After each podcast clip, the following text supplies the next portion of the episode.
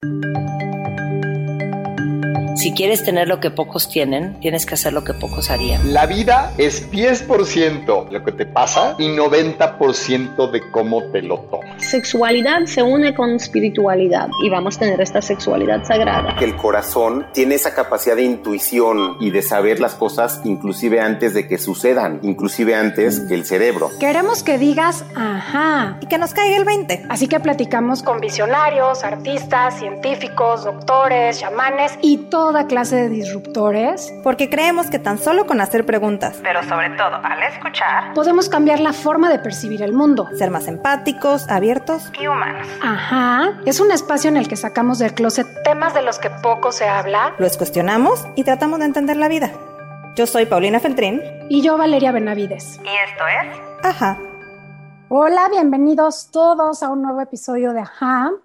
Estamos súper emocionadas hoy porque vamos a platicar de un tema que nos interesa un montón, eh, que no todos entendemos a la perfección, pero que tiene que ver justo con salud, que tiene que ver mucho con estas cosas que estamos pensando ahora que estamos arrancando el año y que además lo vamos a platicar con una persona que nos encanta, que es Claudia Zaragoza.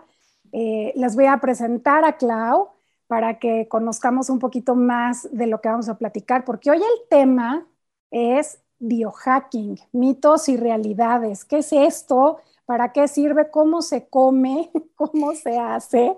¿Y qué tenemos que hacer con esto? Porque, bueno, pues es uno de, de los temas que, nos gusta presentar aquí en AJA. Eh, les platico, Claudia Zaragoza ha participado en cinco mundiales de triatlón representando a México. Tiene más de 20 podiums a nivel nacional ha estado rankeada en el top 5 a nivel nacional y 32 del mundo en ese deporte. Es head coach y fundadora del equipo de alto rendimiento Performers, en el que trabaja de manera integral con más de 80 atletas.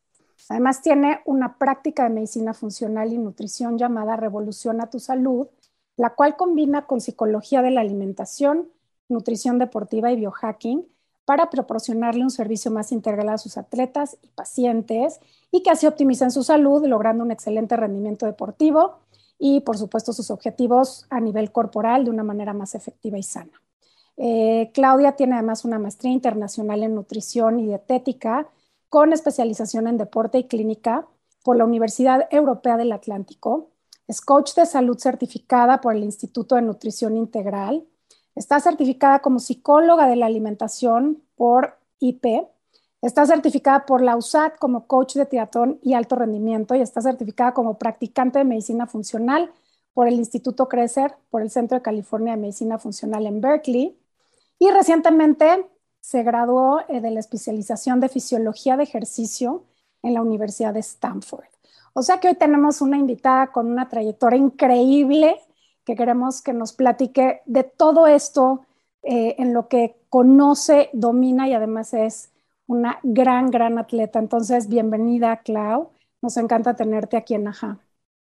Valeria Pau, muchísimas gracias. Estoy feliz de acompañarlas. No, pues nosotras más contentas, Clau, porque yo creo que no hay persona más famosa en el mundo del biohacking en México que tú, pero sobre todo alguien que lo sabe desmenuzar, explicar con peras y manzanas y sobre todo de una manera real, científica, porque yo creo que uno de los grandes mitos que hay es que ya todo es biohacking, ¿no? Y entonces todo mundo se cuelga de esta palabra. Eh, a mí me encantaría saber para ti qué es biohacking, ¿no? Y yo creo que también mucho es tratar de explicarle a la gente qué es epigenética, ¿no? Porque yo creo que el biohacking no se entiende si no te quitas este concepto de la cabeza, que tus genes son los que determinan todo y que entonces ya si a tu familia le dio diabetes, a ti te va a dar diabetes y no tienes nada que hacer, ¿no? Y creo que mucho de lo que vamos a hablar hoy es entender que sí tenemos un gran poder para intervenir nuestra biología, intervenir nuestras funciones genéticas y entonces darle así este biohack a nuestra vida, ¿no? Entonces, platícanos para ti, ¿qué es biohacking? O primero, a ver, desmenucemos, ¿qué es epigenética? Y entonces, ¿por qué hacer biohacking puede funcionarnos a nivel de optimización de salud? Mira, la epigenética es a lo que estamos expuestos, a lo que nuestro DNA está expuesto, al exposoma, básicamente a todo lo que nos está afectando que se relaciona con nuestro estilo de vida. Básicamente eso es epigenética, ¿no? Eh, es decir, si tú te vas a comer, no sé, un cereal, por ejemplo, es ver cómo te afecta. Si tú continuamente estás en el tráfico, todos los días es ver cómo esto te afecta. Si tú vives en una ciudad un poquito más contaminada, ¿cómo es esto? ¿Cómo es que esto te afecta, ¿no? Entonces ahí sí queremos entrar un tema de epigenética, es, es revisar cómo eh, medir nuestro impacto a través de todo lo que estamos expuestos y cómo convivimos y cómo vivimos a través de esta vida, ¿no? Desde que nos levantamos hasta que nos dormimos, ¿no? Si estamos utilizando unas cremas que tienen cierto tipo de componentes que son nocivos, ¿cómo eso nos está afectando? ¿Sí? Si estamos eh, consumiendo cierto tipo de suplementación, ¿cómo nos está afectando? Si nos estamos midiendo continuamente y estamos expuestos a muchos campos electromagnéticos, ¿cómo esto nos está afectando? ¿no? Entonces, eso básicamente es un poco la epigenética. ¿Qué es el biohacking y cómo estos como llegan a un punto intermedio? El biohacking le dicen do it yourself eh, biology, ¿no? Hazlo por, hazlo por ti mismo. Eh, estudia tu biología por ti mismo. Y todo, todo empezó desde hace muchos tiempos. Se puede decir que el término biohacking es recientemente nuevo, entre comillas, pero muchas personas se, venía, se han venido biohackeando pues, desde años. De hecho, todo empezó en Finlandia. Nadie reconoce que en Finlandia los finlandeses son los principales biohackeros ahorita de todo el mundo. De hecho, ahí es, el primer, es la primera asociación de biohacking que se construyó desde los noventas. Y, y todo empezó justo porque ellos venían experimentando mucho la hipertermia que viene siendo eh, meterte a un lugar caliente, meterte al sauna. Y todo empezaron desde ahí. Este, justo ahorita tengo uno de mis libros favoritos, es The Biohackers Handbook, que es escrito por, un, eh, por una asociación de biohackeros desde hace mucho tiempo en Finlandia, que tienen como, tiene un chorro de joyitas buenísimas y todo, todo empezó de ahí. Ahora, el término se trajo muchísimo al mundo de Silicon Valley, ¿no? Y empezaron a meter un poquito como más tecnología al tema de biohacking porque justo lo que platicamos la otra vez, pues Pau, ¿no? Que, que pues el biohacking no, no necesariamente tienes que tener un wearable o medirte con, un, em, con algo tecnológico básicamente para entenderte. Hay otras maneras que ahorita seguro las vamos a, se las voy a ir explicando, pero el biohacking es estudiarte a través, eh, ya sea de una tecnología o de poner atención a tu cuerpo o de escucharte y básicamente ir tomando notas día a día. ¿No? Hay otras personas que deciden estudiarse a través de recibir data, ¿no? Porque muchas, muchos perfiles es si yo tengo números, ya puedo hacer cambios, ¿no? Otras personas es simple y sencillamente me escucho, eh, me analizo, eh, veo cómo estoy yendo al baño, veo qué tanto estoy yendo al baño, veo, si estoy sudando más, veo si estoy inflamado, ¿no? Hay muchas maneras de, de medirte, ¿no? Si lo queremos ver de esa manera. Pero biohacking es do it yourself technology, es aprender a estudiarte, a detectarte, a entenderte para hacer mejores cambios para mejorar tu salud. Y, suena como, como que todos entonces podemos hacer esto por nosotros, Klaus. al final del día, eh, efectivamente, como que siempre lo asociamos a tener este estudio que te dice exactamente qué tienes a, a nivel, ¿no? Este, a nivel químico, ¿no? A nivel fisiológico, cómo te están afectando las diferentes sustancias a las que estás expuesto, a lo que, o lo que ingieres o no. Pero por lo que entiendo, esto es un proceso que puede ser bastante eh, aplicable de manera intuitiva en, nuestro día a día, ¿es correcto? Correcto, eh, puede ser muy aplicable de manera intuitiva, tal cual como dices, Valeria. Eh, y y sí se puede decir que eh, ahorita hay muchos biohackeros en este mundo porque es, es, más, es básicamente el biohacking es un verbo, ¿no? Eh, entonces, eh, everybody can do it, todo el mundo lo puede hacer. Sí, no más que luego aquí entran un poquito detalles en donde se te pasa la mano, ¿no? Porque han habido un chorro de casos, sobre todo en Silicon Valley, que han querido pues probar ciertas cosas de más que hasta han terminado infectados de cierto tipo de enfermedades o hasta incluso muertos, ¿no? Entonces también es, eh, eh, hay un caso buenísimo de unos biohackeros que eh, en el mundo de biohacking, y ahorita a lo mejor entramos un poquito más a detalle, pero se utiliza en Silicon Valley mucho el consumo de la ketamina, ¿no? Entonces, hay veces, si no te estás midiendo adecuadamente o si quieres entenderte un poquito más y pruebas algo y te pasas de la línea, pues puedes, puedes dañarte, puedes dañarte muchísimo. Entonces, aquí todo el mundo me dice, pues, Clau, ¿cómo puedo yo retarme más? ¿Cómo puedo eh, honrar mis límites, pero trabajar para trascenderlos, ¿no? Y aquí también es cuando entra un practicante de medicina funcional, un profesional de salud, ¿no? En donde te pueden guiar un poquito más a orientarte a esos detalles, pues con mucha cautela, porque pues hay de todo, hay de todo en la villa, en la viña del Señor, ¿no? Entonces, eh, sí es una parte muy intuitiva, este, pero también hay un chorro de, mucha suplementación como nutrópicos, glutrópicos, eh, que pues a lo mejor y esos también pueden irregular un cierto tipo de balance hormonal que hayas tenido que, que te vaya a empujar a lo mejor a no estar bien como tú pensabas, ¿no? Entonces, yo siempre digo, hay niveles en el biohacking, ¿sí? Está desde el básico hasta el más avanzado, ¿no? ¿Cómo catalogarlos? Pues es depende de qué tanto tú te quieras adentrar, ¿no? Y qué tanto tú también te quieras como analizar para entender. Pero sí, todo mundo, mucha gente puede practicar el biohacking, eh, pero ya la manera en cómo lo practicas, como que ahí es el, ahí es el punto principal. Ok, Clau, tú como experta de biohacking, ¿cuáles son estos niveles para que la gente que no tiene ni idea, porque creo que es la palabra que todo mundo se la cuelga para sentirse cool y entonces estoy bajo, estoy haciendo mi biohacking y entonces ya estoy más enfocado y entonces ya le entran a la psilocibina o a la ketamina, pero también justo estos nutrópicos, pero que otros le pueden llamar adaptógenos, ¿no? Como que existen muchísimas cosas eh, que todavía no tenemos claro. Entonces, para entender un poquito más peras y manzanas, ¿cuáles serían esos niveles del biohacking? Y también sí, sí tendríamos que empezar haciéndolo de la mano de un experto. Eh, sí, sí recomiendo mucho que lo empiecen a hacer de la mano de un experto. Por ejemplo, te voy a dar el, eh, un caso de hoy de un paciente nuevo que, eh, nuevo que tuve que me dijo, ¿sabes qué, Clau? Empecé a probar un chorro de nutrópicos y realmente nunca sentí nada y de repente me empecé a sentir súper cansado y de repente empecé a como que a sentir que ya no tenía motivación en mi vida, ¿no? Y yo, pues, ¿qué estabas usando? No, que melena de león, pero que luego me metí este eh, modafinil y un chorro como de, de, nutrópicos, pues, bastante pesados y cargados. Oye, Clau, antes de que continúes con esta anécdota que está increíble, ¿nos puedes explicar qué se le consideran nutrópicos?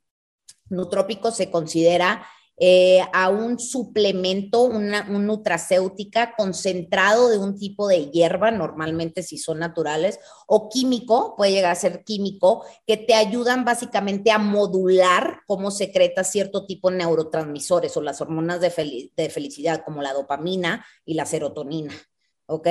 Y también te ayudan a generar un poquito de más neuroplasticidad, que, significa es un poquito más de sinapsis, entre una, hormona, eh, perdón, entre una neurona se conecta con otra y te ayuda a tener más enfoque mental y mejorar la memoria. Pero esto a través de secretar, muchos nutrópicos te ayudan a secretar dopamina. Entonces, el tema es el siguiente, ¿no? Que se está utilizando como mucho. Ok, está bien secretar dopamina, pero ¿qué tanta dopamina y cuál es tu base de dopamina? Porque si tú te estás metiéndote en nutrópico y empiezas a tener picos de dopamina, tu base natural se te va a bajar.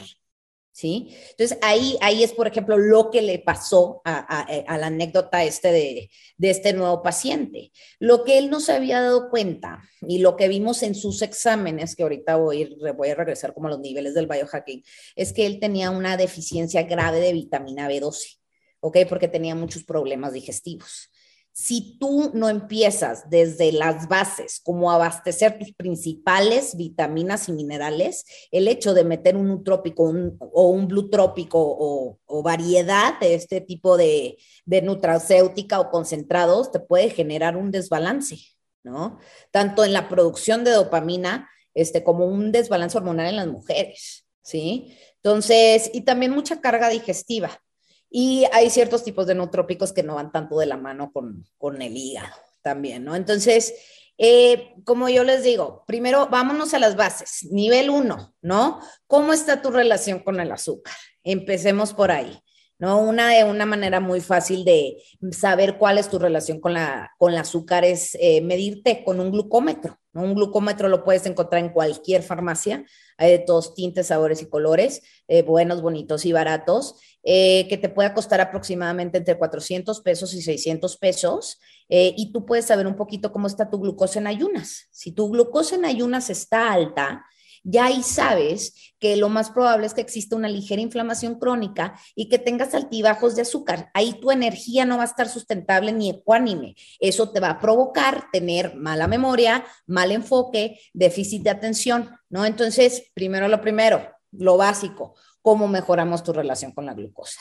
¿Cómo podemos hackear tu glucosa? Medirte con un glucómetro. No tienes que ser diabético para medirte con un glucómetro. Es simple y sencillamente estudiar tu relación, qué alimento consumes tú y qué alimento te dispara la glucosa. Tener una glucosa disparada arriba de 90 eso normalmente implica que eh, puede existir una resistencia a la insulina, que puede ser un poco intolerante a la glucosa o que puedes tener glucose impairment, ¿no? Que a lo mejor hay que bajarle un poquito los carbohidratos y ahí podemos ir empezando. Nivel 1, a las bases. ¿Cómo está tu relación con los carbohidratos? ¿Cómo está tu nivel con la glucosa? ¿Sí? Nivel 1 también me gusta meter un poquito temas de sueño. ¿Duermes? ¿Cuántas horas duermes?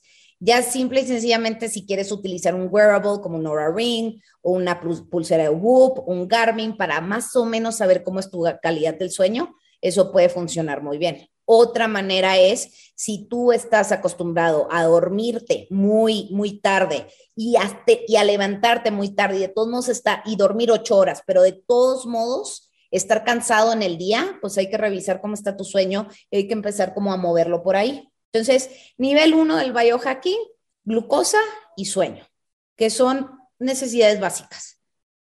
¿Vamos bien? Nivel uno. Bien, bien. Muy bien. perfecto. Subimos a nivel dos. El nivel dos es hacer una exámenes de sangre.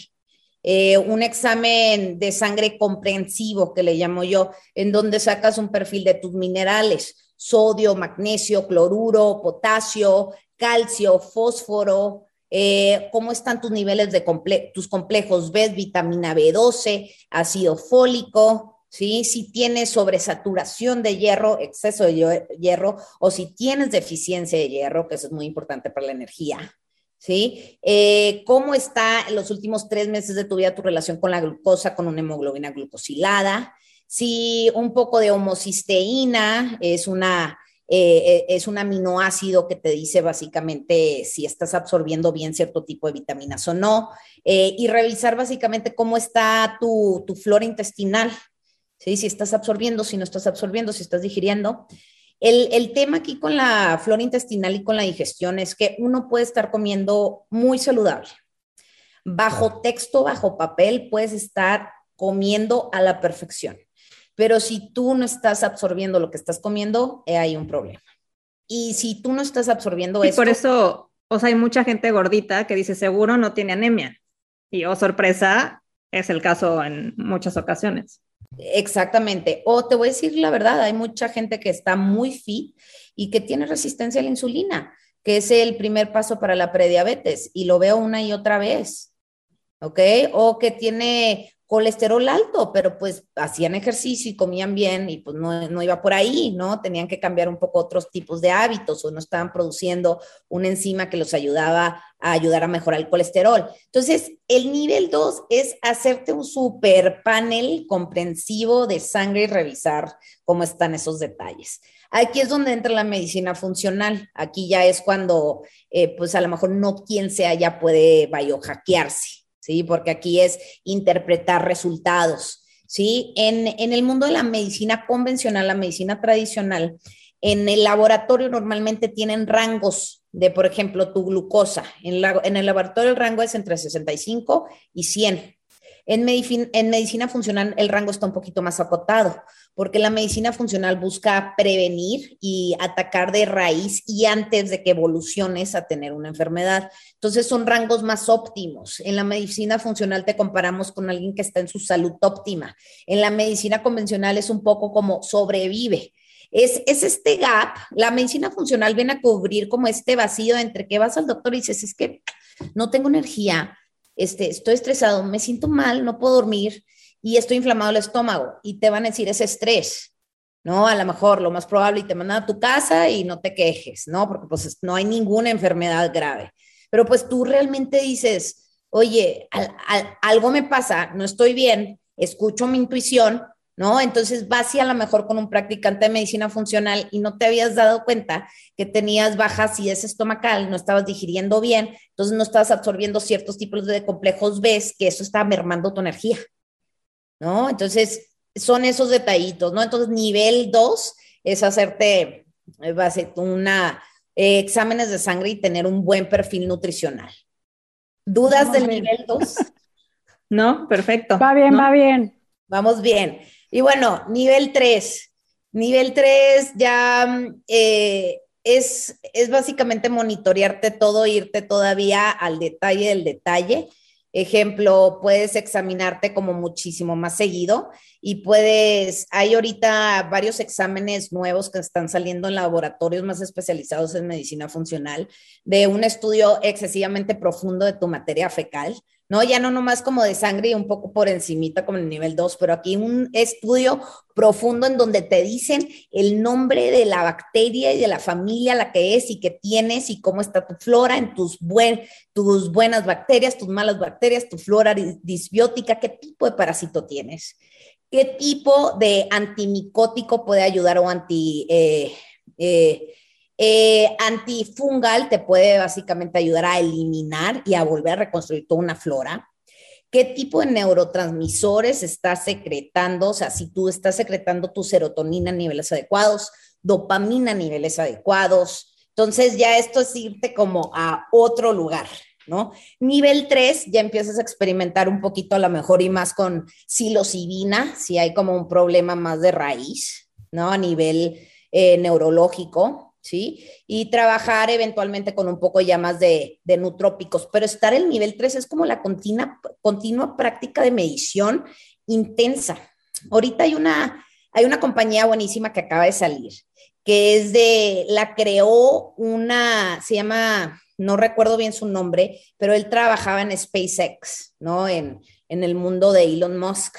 Y él dijo, hay una crisis metabólica, Eventualmente todos vamos a ser diabéticos, nadie se salva, esto va a ser endémico, ¿ok? Entonces creó una compañía que se llama Levels, en donde te pones un, así te, te pinchas un parche, en donde todo el día te está leyendo la glucosa, ¿no? Entonces ya es another thing. sí, lo he visto, ¿no? Y la gente incluso hace retos para medírsela y ver, sí, sí, sí. Entonces, te, imagínate, te, pasa el, te comiste algo, te pasa el celular y ya te dice, estás aquí en la glucosa, estás acá en la glucosa.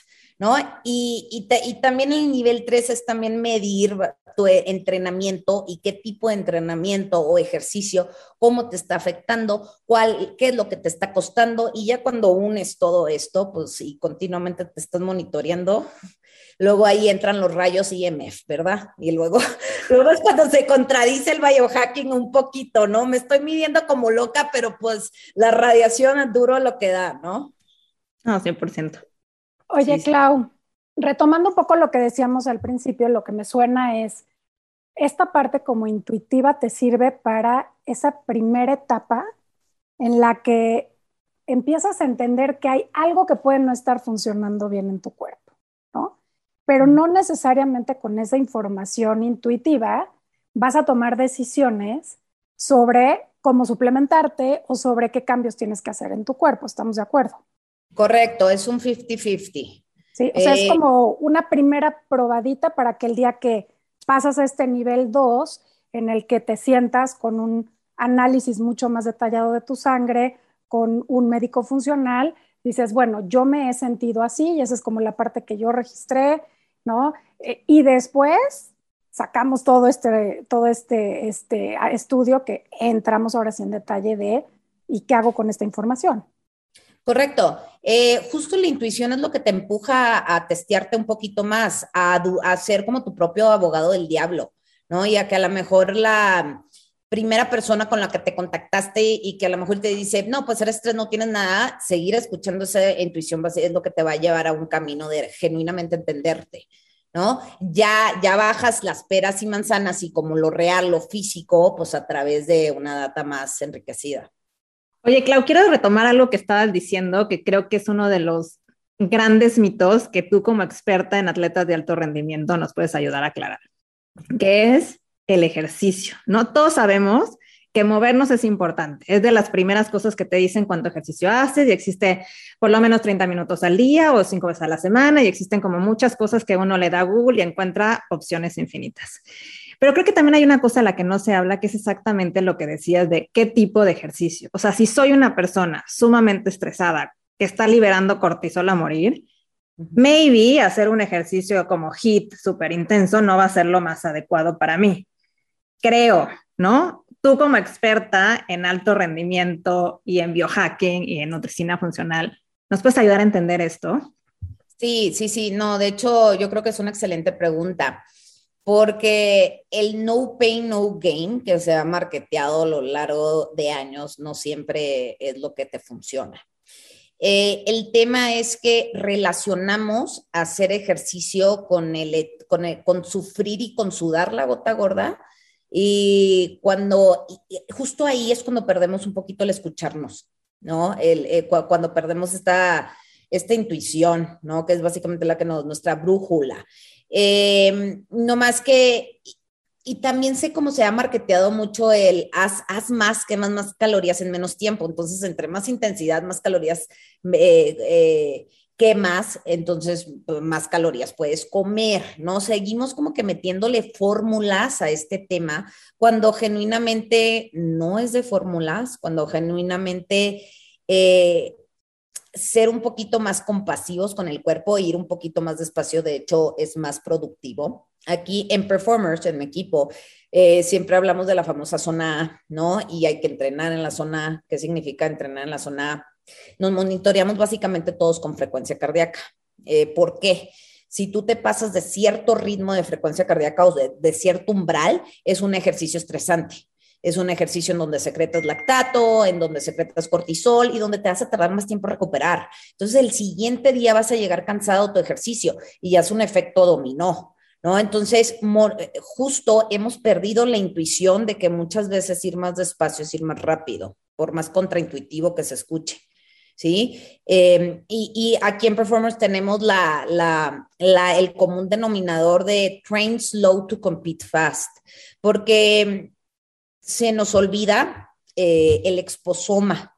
Si tú, como ahorita mencionabas, Pau, si tú haces ejercicio, traes el cortisol a tope, estás súper estresada en tu chamba y vas y haces un super hit llegas ya estresado, la frecuencia cardíaca sube hasta acá, tu cuerpo tomó ese ejercicio como estresante, solo utilizó sus propias reservas de glucógeno como energía en vez de utilizar una, un sistema energético, una gasolina más eficiente como son nuestras propias reservas de grasa. Entonces, lo que pasa es que se te bajan tus reservas de glucosa y todo el resto del día vas a andar antojado ¿sí? Por azúcar. Entonces te metes como en un ciclo en donde tú mismo te propiciaste a estar en estrés, bajo estrés, bajo estrés, el mismo ejercicio no te ayudó, se te bajó la glucosa por el ejercicio intenso que hiciste, entonces continuamente en el día vas a andar antojado por lo dulce, entonces siempre dices, órale, pues yo estoy, yo vivo antojado por lo dulce. No eres que, no es que eres una persona eh, antojada por lo dulce, es lo que tú estás haciendo te está propiciando que seas antojado por la dulce. No sé si me estoy dando a entender.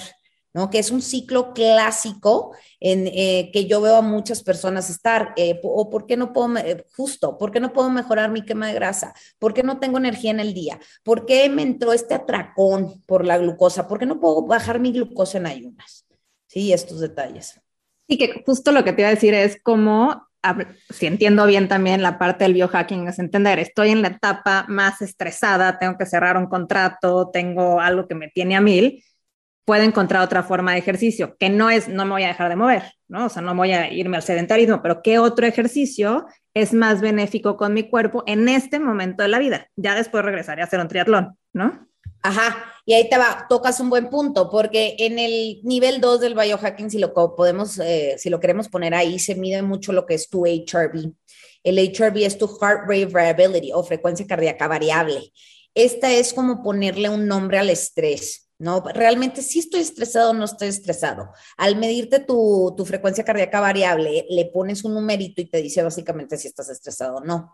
¿Cómo funciona? Ya sea que tengas un wearable, ¿no? En donde te mide tu HRV como un Aura Ring, o hay otras opciones como también más sencillas, en donde una banda de frecuencia cardíaca, en la mañana con una aplicación por dos minutos respiras y te saca como tu score, ¿no? Tu puntuaje. Entonces, eh, entre más alto tu HRV, menos estrés. Entre más bajo tu HRV, más estrés. Entonces, tuviste un día del terror, estrés en la chamba, luego te fuiste a hacer tu hit y luego decidiste tomarte unas copitas en la noche, no ayudó, no dormiste bien, te levantaste el HRV abajo. Entonces, aquí es cuando me encanta el biohacking porque es, órale, sí me impactó bastante mi toma de decisiones de un día antes ¿no? Entonces ves el número y dices, sí me tengo que mover de lugar, porque aquí a lo mejor eh, puede existir el autosabotaje, ah, no, realmente no me pasó nada y continúo en este ciclo y luego ya llega un desastre más grande. O sea, tiene su ciencia, Clau, eso es lo que estamos diciendo, no es nada más este, tomar la decisión de, ay, voy a cambiar tal ejercicio, no, sino también medirnos. Y, ahora me quiero mover un poquito de tema, porque estamos hablando primero hablaste de azúcar o de glucosa, ¿no? Y carbohidratos, o sea, cómo esto está integrado a nuestra vida y cómo nos afecta, ¿no? Hablaste de sueño, pero hay un concepto del que siempre hablas que es hidratación inteligente. Y para mí el tema de la hidratación siempre ha sido un poco un misterio, ¿no? Entre qué, cuánta cantidad debes de tomar, que si el agua que tomamos tiene eh, la composición adecuada realmente para hidratarte o no este, que cuáles son los mejores filtros, que cuáles no, eh, que si deberíamos de ponerle algo a nuestra agua o no. O sea, todas estas cosas que de pronto dices, no tengo ni idea. O sea, hay gente que se toma el agua de donde sea como sea. Este, entonces, platícanos un poco a qué te refieres con, con este concepto y, y qué debiéramos sí o sí saber en relación al agua que tomamos. Fíjate que esto no lo hubiera mencionado, lo que, porque traigo ahorita una retórica justo con la hidratación inteligente, que yo creo que no la hubiera mencionado hace 40, 50 años, como le estamos mencionando ahorita, porque justo temas de epigenética y a lo que, hemos, a lo que somos expuestos. Mm, antes, eh, el estrés solo era por un minuto, dos minutos, cuando corrías de león que se te acercaba, ¿verdad?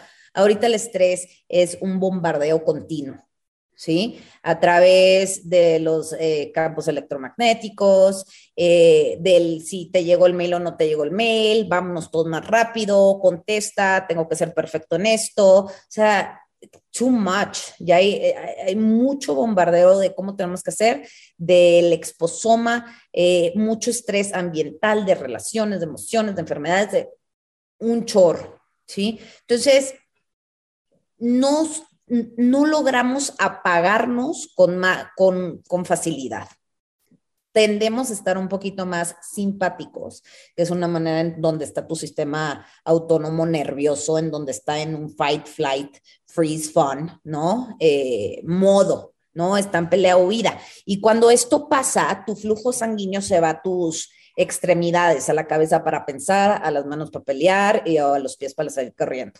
O el freeze a la digestión cuando deja de funcionar. ¿Sí? Eh, entonces, todo esto está generando eh, una, que, una, que el cuerpo requiere utilizar más energía para trabajar. Y al momento de hacer esto empezamos a excretar más minerales de lo normal, sobre todo magnesio, potasio y sodio. ¿Sí? Entonces, continuamente estamos en continua excreción de este tipo de minerales. Y lo veo en los miles de exámenes que he visto, que el 80% de mis pacientes traen una deshidratación crónica, ¿ok? Entonces, em, el agua ya no es la misma, sobre todo aquí en México, pasa por un proceso de filtración arduo, en donde cualquier mínimo mineral que pudo haber tenido es casi nulo, ¿sí? Eh, entonces realmente no nos estamos hidratando. Hidratarse es consumir estos minerales en combinación con el agua, con el H2O2, eh, pero no está sucediendo esto. Entonces, imagínate, Ahorita hay un estudio en donde sacaron que estamos excretando aproximadamente de 3 a 4 gramos de una variedad de minerales, sobre todo sodio, ¿sí? Para que tengan una idea, esto se va a ir como, uh, órale, ¿no? Una cucharadita así de pura sal, que la sal contiene el mineral sodio, tiene apenas 1300 miligramos, 1.3 gramos, ¿ok? Y estamos excretando al día 3 a 4 gramos. Es un chorro. No, ¿Quién le va a llegar genuinamente a una cucharadita, a consumir una cucharadita de sal? Cuando el tema del sodio, cuando el tema del, sodio también ha sido como muy eh, satanizado por mucho tiempo, ¿sí? Porque retiene líquidos, que no ayuda para la presión, estos detalles, estos detalles. Entonces, esto tiene, es, esto es otro historial, ¿no? El, el mito del, del, sodio es otro historial. De hecho, se, se ha visto que hay más probabilidad de una enfermedad cardíaca por una deshidratación, ¿sí? La misma deshidratación es lo que te está desbalanceando la glucosa, los antojos, la energía, este, la presión. Hay mucho tema también, también de disautonomía generado por lo mismo, por la falta de... Entonces, hay, hay una cascada de todos estos temas. Entonces, lo que es bien importante es que busques que tu agua sí esté enriquecida o sí está enriquecida con minerales de manera natural, no necesariamente agregarle azúcar. Hay muchas marcas ahorita como LMT, Resell, eh, que están haciendo electrolitos sin, eh, sin azúcar, en donde tienen un alto eh, gramaje de sodio, cloruro, potasio y magnesio. ¿Sí? Ahora, filtros, sí, claro que sí, hay muy buenos filtros hoy en día, desde Bevia, el de Kangen se me hace maravilloso, o así de sencillo, hacerte un suerito natural. A tu agua le agregas dos limones, ¿ok? Tal cual. Media cucharadita de sal si se te hace mucho y toquecitos ya sea de stevia o de miel nomás para darle un poquito de sabor, ¿sí? Así de sencillo y consumir aproximadamente un litro, dos litros. El tema no es cuánta agua tomes, el tema es que tu agua esté enriquecida.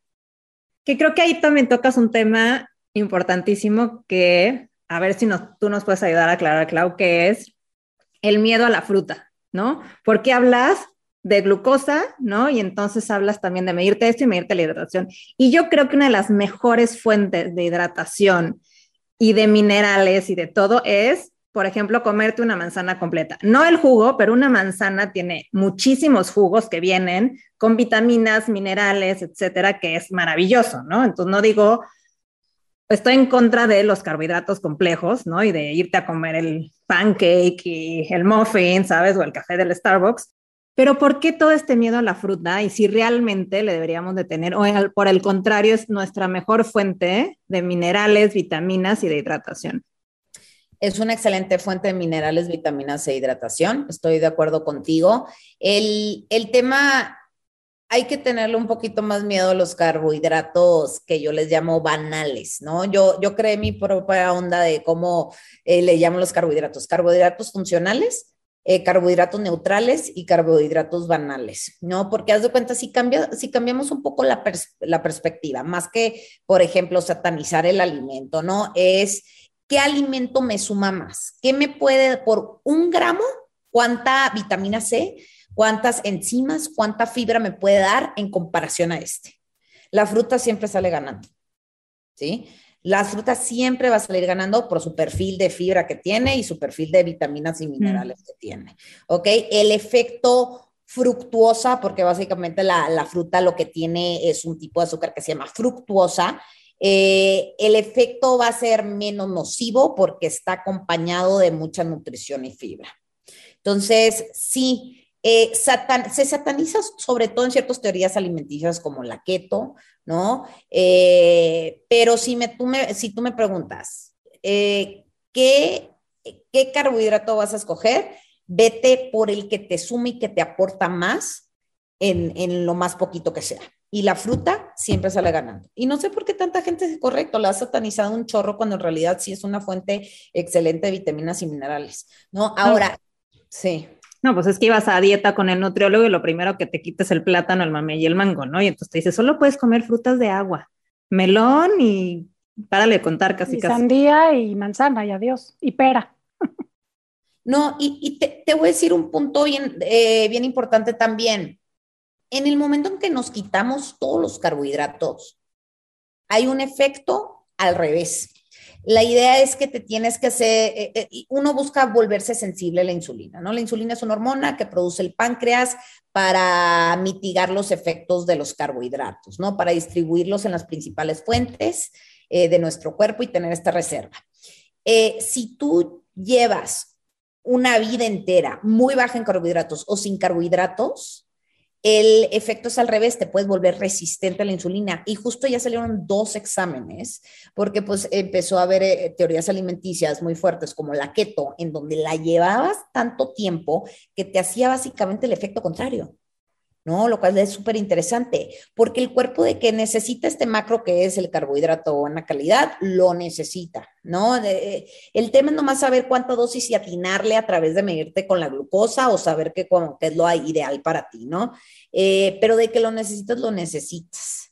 Entonces, el momento de quitar uno, de extirparlo, eh, eh, te puede volver eventualmente resistente a la insulina, lo cual es un tema por el mismo estrés, ¿no? El cuerpo necesita esta variedad, ¿no? Entonces, más bien a entender tus macros y saber cuál es tu dosis, sin eliminarte. No más que el tema es que en, en dieta, lo que todo el mundo te vende es baja 10 kilos en dos semanas. Si tú te quitas los carbohidratos, bajas agua, no bajas grasa simple y sencillamente porque un gramo de un carbohidrato te genera un poquito de más agua en el cuerpo, ¿no? Entonces eso es un chanchuy que me gustaría dejarlo ahí claro para, para que no se me vayan con la finta. ¿eh? Entonces por eso es mejor como estudiarte, entenderte, masteriarte. A ver, dinos esos tres niveles de carbohidratos según tu definición para que todos aquí entendamos cómo deberíamos de clasificar lo que estamos comiendo en carbohidratos. Ok, son carbohidratos funcionales que son frutas, camote, betabel, este, papa, yuca, que básicamente son carbohidratos que te dan mucha nutri nutrición por un gramo, ¿sí? Eh, los, los, los catalogué, entre más nutrición me, me, den, más funcional para mí son, ¿no? Y bueno, básicamente para el resto de la humanidad. El segundo son los carbohidratos neutrales, genuinamente no es como que te aportan mucha nutrición, ¿no? Ni fu ni fa, básicamente, que es el arroz, eh, las lentejas, eh, las leguminosas, los garbanzos, eh, el centeno, granos libres de gluten, este, cuscús, y básicamente los granos ancestrales y los granos y cereales integrales. ¿Sí? Y por último están los banales que vienen siendo las harinas refinadas, los panes, los dulces, los panes, etcétera, etcétera. ¿No? Entonces, es como yo le digo mucho a mis pacientes, más de que, ¿qué me quito y yo? Escoge mejor más de lo bueno. Creo que es el 80-20, ¿no? El 80-20, bueno, 20. at least 80. ¿no? at least 80 ya, sí, con, con, que no, con que no se les olvide que de repente ya estás de que en 20-80 y ni te diste cuenta, ¿no? Claro, claro. Eh, eh, pero sí, el 80-20 siempre va a ser muchísimo más sostenible que un 100-0, no funciona un 100-0. Totalmente. Y sabes que, Clau, también le diste como un punto clave que has estado tocando mucho durante esta plática, que es no todas las calorías son iguales, ¿no? O sea, no es lo mismo, o sea, la gente lo toma como calorías porque como viene la etiqueta y nos dijeron que muchas calorías quiere decir que engordo. Pero no es lo mismo 50 calorías de brócoli que 50 calorías en, un, en una luneta de M&M's, ¿no? Entonces, ¿nos puedes ayudar a entender y desmitificar esto de que las calorías es en lo que nos tenemos que concentrar? Fíjate que cuando todo el mundo me dice cuántas calorías debo de consumir, yo siempre les digo cuántos nutrientes deben de consumir, ¿sí? Calorías vacías, hay muchas. Es que fíjate que esta es la tendencia de los noventas, ¿no? En donde... ¿sí Weight no? Watchers. Weight Watchers, puntos, calorías, este, ay, corrí, ¿cuántas calorías quemé? 500. No, pues ahora me puedo comer 500 más. ¿500 más de qué? Sí, es que se nos olvida que eh, un, eh, vamos a ponerlo como un ejemplo, una, como tú decías, ver, una caloría de brócoli, ¿no? Que el brócoli tiene eh, muchos citoquímicos, tiene un buen de antioxidantes, vitamina A, C, E, K, a diferencia de una caloría a lo mejor pues de un dulce, que genuinamente lo único que te va a hacer te va a disparar la glucosa para arriba y te va a generar inflamación.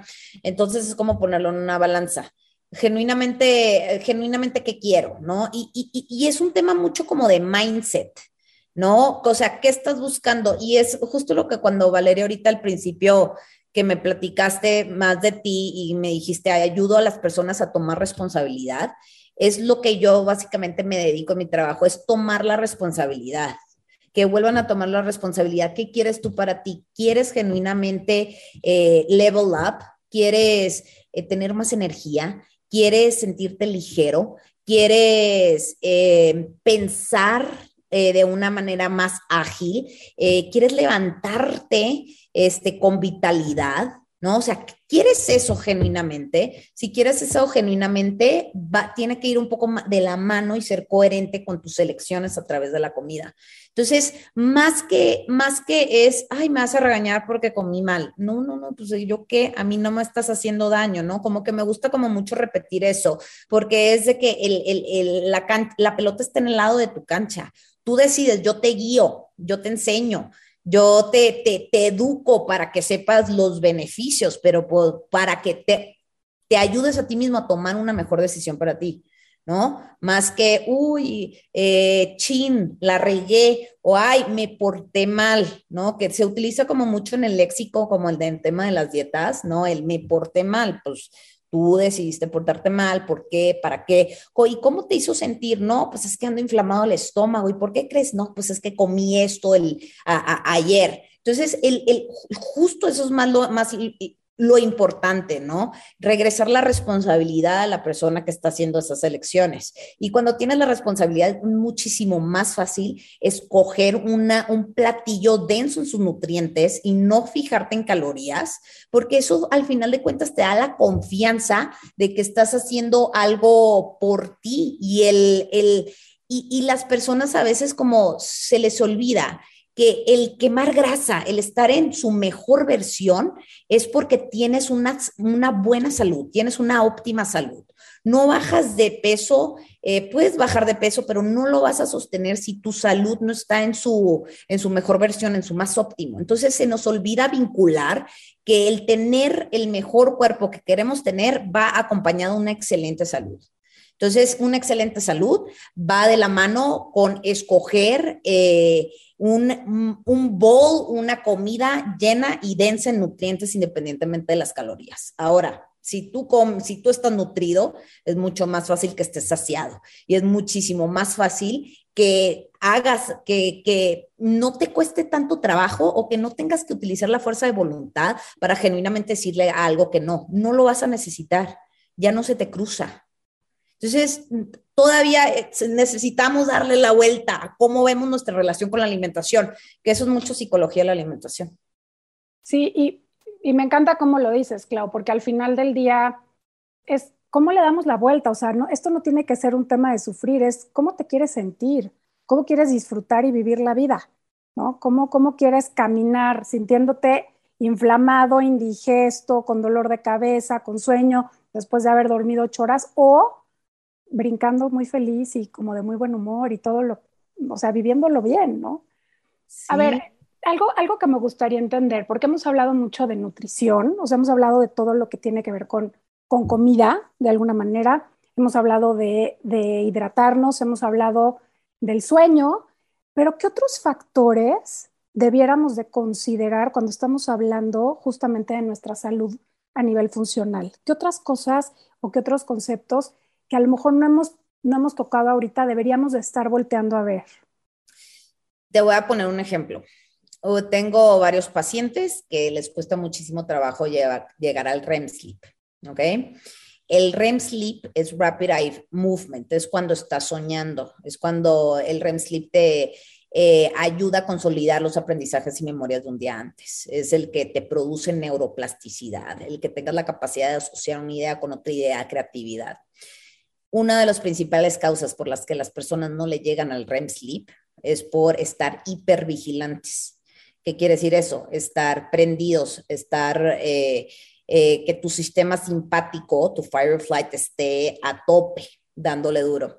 Entonces, lo que todavía se está, mm, lo que, bueno, lo que estoy promoviendo muchas veces, simple y sencillamente, es el trabajo personal, ¿no? Que, que va, que va muy de la mano con la salud, ¿sí?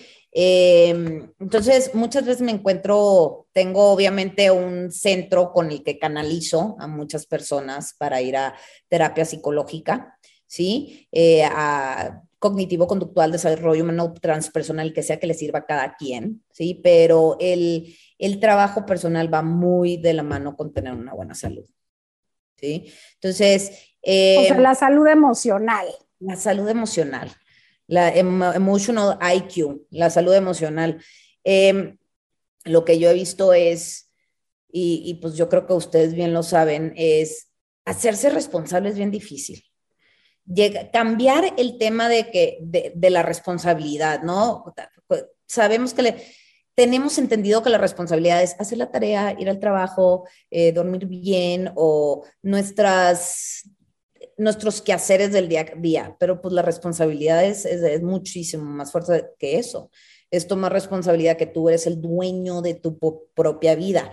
No, y lo que hablamos al principio, no la genética de que porque mi papá tiene diabetes, yo voy a tener diabetes. No, y ay, simple y sencillamente se, se acabó. Me espero a que me dé, ¿no? En lugar de ver qué puedo hacer para que no me dé. Ahí no estamos tomando responsabilidad. Entonces, la única manera de también cambiar tus hábitos alimenticios, tus hábitos de vida, es que el biohacking todavía sea más efectivo, es la salud emocional, ¿no? Porque así te hace responsable. Entonces, hay una cuenta que me encanta y un libro que, que, me fascina que se llama How to Do the Work de Dr. Nicole Lepera, ¿no? En Instagram ella se llama The Holistic Psychologist. Me encanta su trabajo porque siento que yo llevo haciendo algo más o menos similar, pero más enfocado yo en mi, tema. Ella más en psicología y habla un poco de tema de salud, pero pues yo más en salud y de repente pues toco estos temas, ¿no? canalizo. Eh, pero cuando haces como la mezcla de estos dos temas, you level up, te vas a otro lugar de optimización, este, te haces tan responsable de eh, dejas de culpar, ¿no? Dejas de echarle la culpa a los genes, aunque la Escuela Pública de Salud de Harvard ya dijo que somos, eh, somos 10% nuestros genes y 90% nuestra epigenética y nuestro exposoma, ¿no? Eh, entonces, la salud emocional te ayuda a responsabilizarte para que tú hagas cambios por ti solo. Entonces, es algo que todavía siento que se debe estar tocando aún más y que van de la mano. Clau, le acabas de dar un tema que me apasiona, o sea, es como la medicina mente-cuerpo, ¿no? Acabo de tomar un curso justo de eso por el Herbert Benson Institute de la Universidad de Harvard y todo es fight or flight, ¿no? O sea, cómo estás en temas de estrés y cómo puedes tú intervenir a tu sistema nervioso autónomo, que no es tan autónomo como nos hicieron creer, y entonces puedo hacer algo para recuperar el balance, regresar a la homeostasis, ¿no? Y es una de las cosas que leo a través de toda nuestra plática, que el estrés es con lo que tenemos que estar poniendo muchísima atención para podernos nivelar y permitir que nuestro cuerpo viva de forma óptima, ¿no? Ya sea un estrés físico, un estrés mental, un estrés químico, ¿no? Y creo que hay un temita por ahí que es muy biohacker y que no necesita ningún wearable, ningún aparato sofisticadísimo, ¿no? Porque a veces también el biohacking parece ser que no es para todos porque puede ser muy caro y necesitas comprar 800 cosas y estar de la mano con un coach y demás, ¿no? Y eso es la respiración, ¿no? Y creo que respirar es un gran regalo que de inmediato nos regresa a este estado de no estrés, tranquilidad, buena digestión, etc. ¿Tienes algún consejo o algún tipo de respiración que a ti te gusta recomendar a tus clientes para que puedan optimizar o de vez en cuando, lo más posible, tratar de regresar a este nivel de relajación y evitar el estrés? Hay millones, ¿no? Eh, y es que a veces lo más, lo gratis es lo más difícil de llevar a cabo, ¿no? A veces el sentido común no es tan común. ¿No? Varias, varias veces es mis pacientes, no, es que la junta, que no sé qué, estoy estresado, ¿qué me tomo? Y yo, no, respira. ¿Cómo? ¿Cómo? ¿Cómo respiro? ¿Cómo?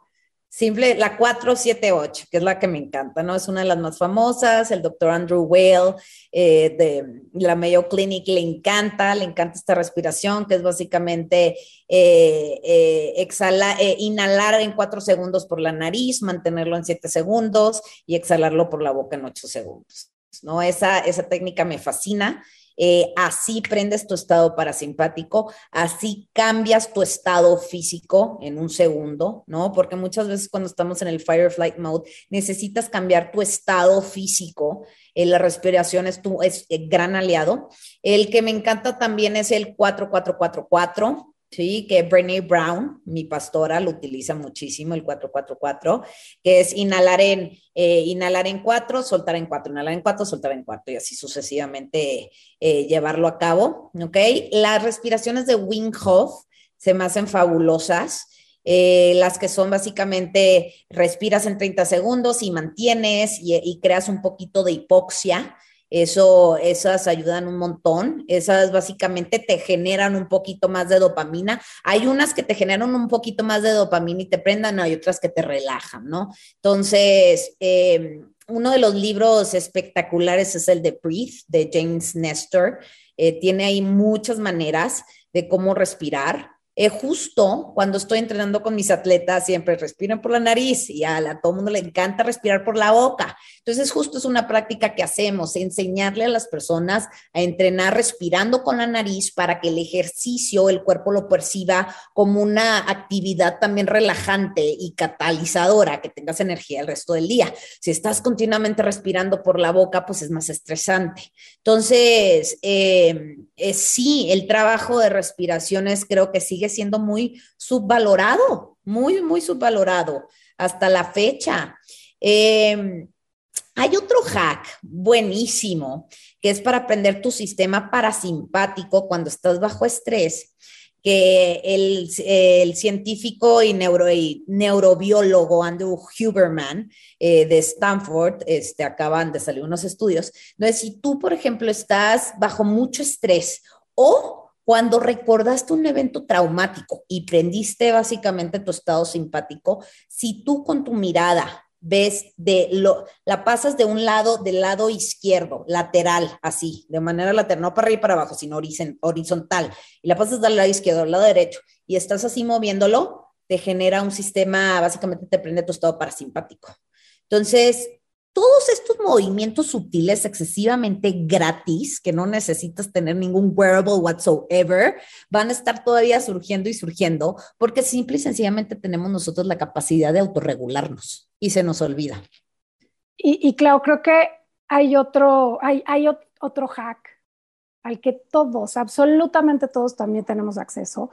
No nos cuesta nada, pero también lo tenemos súper subvalorado que es el famoso grounding, este contacto con la naturaleza.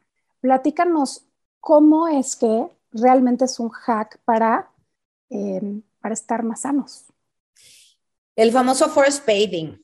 Eh, justo hoy que mando mi, todos los jueves mando un newsletter, los invito a todo el mundo a inscribirse. Justo mencioné un artículo buenísimo que hicieron en Japón, este, unos neurólogos de cómo el forest bathing básicamente te baja la presión arterial y te sube tu frecuencia cardíaca variable.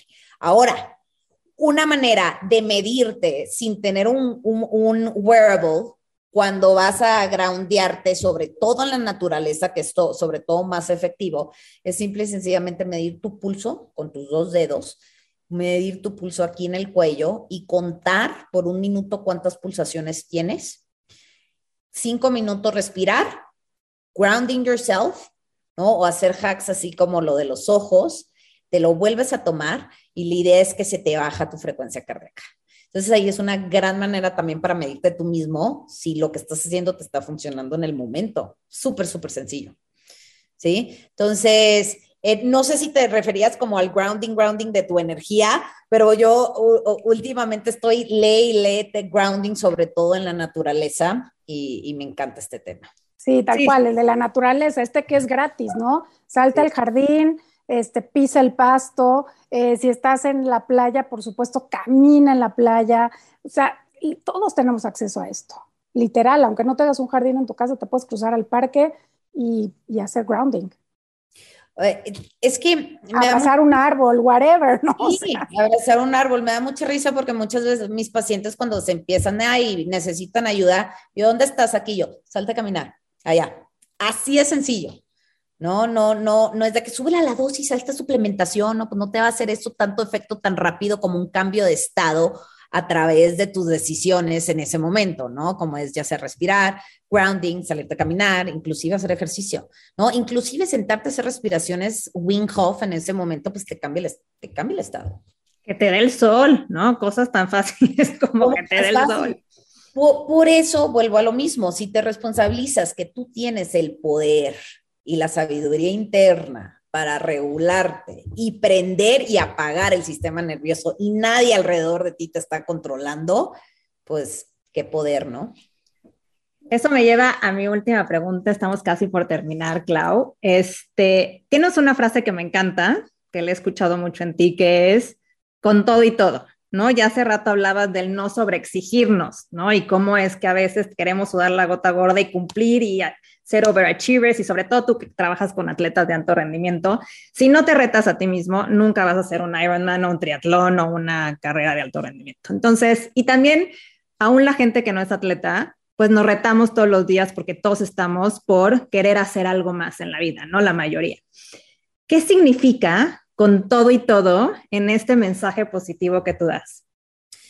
Con todo y todo significa respetarte.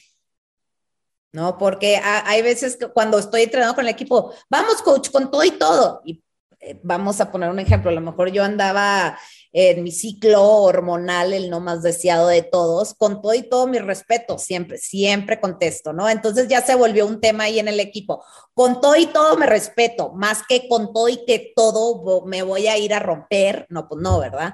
Con todo y todo me escucho, con todo y todo me respeto, esté en donde esté, con todo y todo trato de escucharme lo más que pueda y ponerme atención y respetarme lo más que pueda. Entonces, eh, sí es una manera justo de regresarte como esa responsabilidad y pues sobre todo ponerte atención, ponerte atención y escucharnos.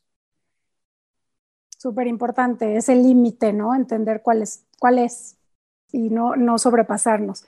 Clau, nos gusta cerrar nuestro, nuestro episodio siempre preguntándoles y pidiéndoles que nos compartan algún aha moment. Ay, güey, este, un, un aha moment así, eh, un super aha moment de mi vida. de tu vida, de lo que tú quieras, lo que, lo que te venga a la mente. Ok, eh, híjola, yo, yo creo que me voy a ir mucho al tema, yo estoy también muy clavada en el tema de la salud emocional, ¿no? Y, y del, del fitness emocional. Eh, un aha moment muy importante eh, para mí es poder entender que para entenderme mejor muchas veces necesito el colectivo y necesito de ayuda. Entonces, un súper aha moment para mí es que no estamos aquí solos y que nos necesitamos uno al otro y que muchas veces no podemos ver lo que tenemos aquí tan pegado a nosotros, que necesitamos ayudadita para poder movernos del lugar. Me fascina, porque aparte también creo que es un gran biohack hacer comunidad. Hacer comunidad, exactamente. Oye, Clau, para despedirnos, cuéntanos, porque ha sido increíble esta plática. Yo creo que va a haber miles de personas que te quieren seguir, te quieren buscar, quieren entrenar contigo. Cuéntanos dónde te encuentran y qué es este curso que tienes ahorita para todos en este inicio de año. Me encuentran en mi página www.healthcoachclau.com, igual en Instagram, arroba Clau Zaragoza M, en Twitter también, Clau Zaragoza M, estoy muy activa en mis redes sociales, ahí me pueden buscar. Eh, igual a mi correo info eh, también me pueden buscar por ahí. Eh, ahorita el, el, curso caliente en línea que, tengo es el quema grasa, tonifica y aumenta tu energía. Es un curso de tres meses que te va guiando paso a paso a ir cambiando tus hábitos y también ir cambiando como el, el mindset para tener una mejor relación con la comida. Viene incluido con cierto tipo de suplementación, ejercicio y pues es un combo ahí 360 que me gusta muchísimo compartir. Sale ahorita todos los lunes, entonces si tienen duda de eso, por favor escríbanme. También pues doy consultas personales y coaching uno a uno, tanto atletas de alto rendimiento o tengo mucho el perfil de mis pacientes, es personas que quieren, que buscan mucho performance laboral, performance cognitivo, eh, tener como más energía para desarrollarse mejor en su chamba a través de tener un mejor estado fisiológico. Entonces, lo que necesiten, ahí estoy, ahí me pueden encontrar. Súper, pues muchísimas gracias, Clau. Que no, creo que nos quedaron montones de cosas por platicar, así que ya organizaremos otra, pero muchísimas gracias. Muchas gracias por su eh, invitación, felicidades y lo que necesiten, aquí estamos y gracias por esta oportunidad de platicar con ustedes.